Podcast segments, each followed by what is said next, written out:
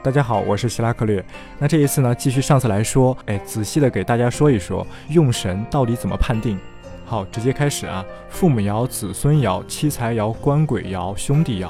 那我们先说第一种爻，父母爻。父母爻它可以代表什么呢？这里大家一定要弄清楚，所谓的父母爻，它的本质是生我者即为父母。也就是说，这个世界上一切能够生我、庇护我、保护我的东西，或者人，或者事，都属于父母爻啊。那我一个一个的问大家。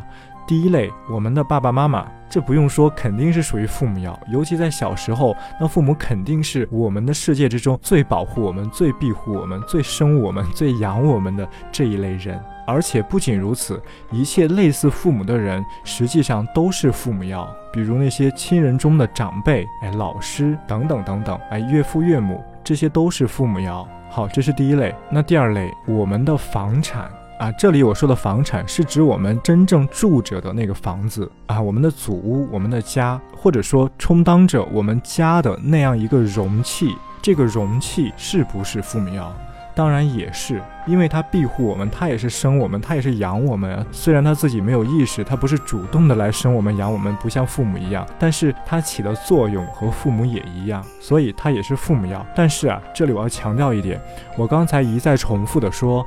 必须是我们真正住着的那个房子，和我们自己有很强联系的那个房子，这才是父母爻。但如果说啊，你们家钱很多，然后出去投资，投资了很多房产、不动产，那这些就不属于父母爻，因为他们在你的世界之中，在你的意识之中是属于你的财产，是你想通过他们去赚钱，哎，赚这个房产升值的差价也好，或者说想把那些房子当备胎，哈，留作备用也好。他们实际上是你的财产，哎，那这些你没有在住着的、用于投资的房产，他们属于七财爻，是属于你的财物，哎，这个一定要弄清楚啊。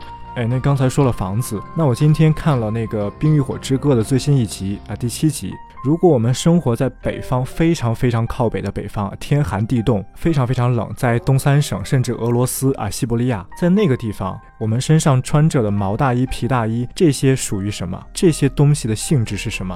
也是父母要，因为他们和我们所住的那个房子一样，也是庇护我们、保护我们的，帮助我们对抗外界、对抗严寒。啊，这一类有非常大的现实用途的衣物，哎，都属于父母爻。但是我们平时穿的那些花花绿绿的那些衣服，奢侈品也好，等等等等也好，这些呢，它就不属于父母爻，它属于妻财爻。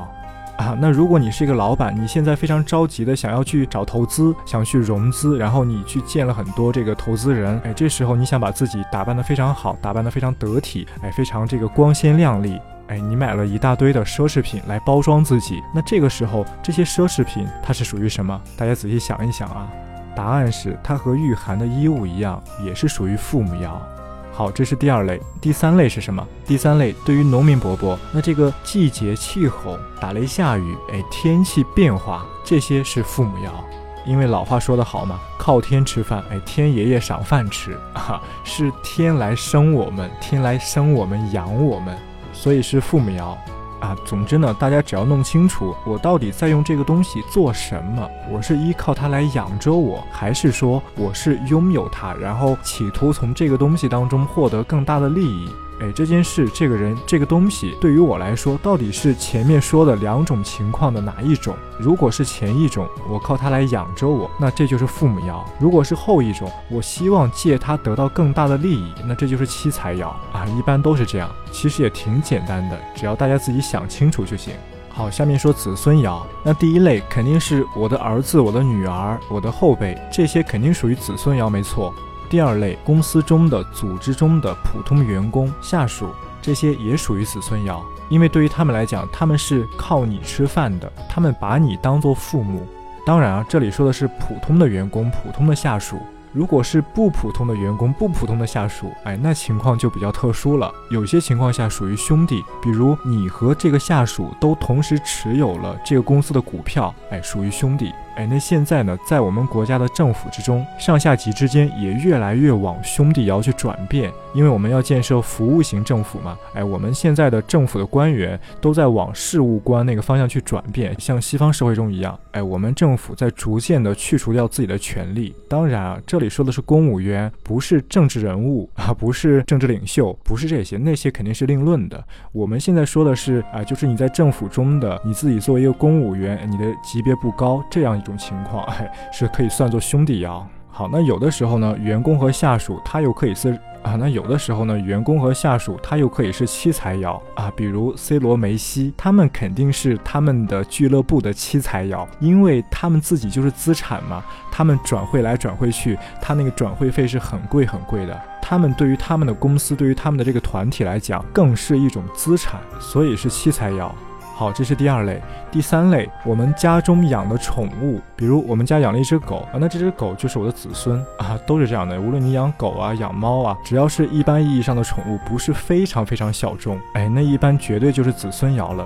但是如果你是宠物从业者，那就不是子孙爻，那是你的妻财爻，因为他们是属于你的财产嘛，哎，你是把它们当做货物一样去卖去买，哎，这样它是你的妻财爻，它是你的财产。好，第四类。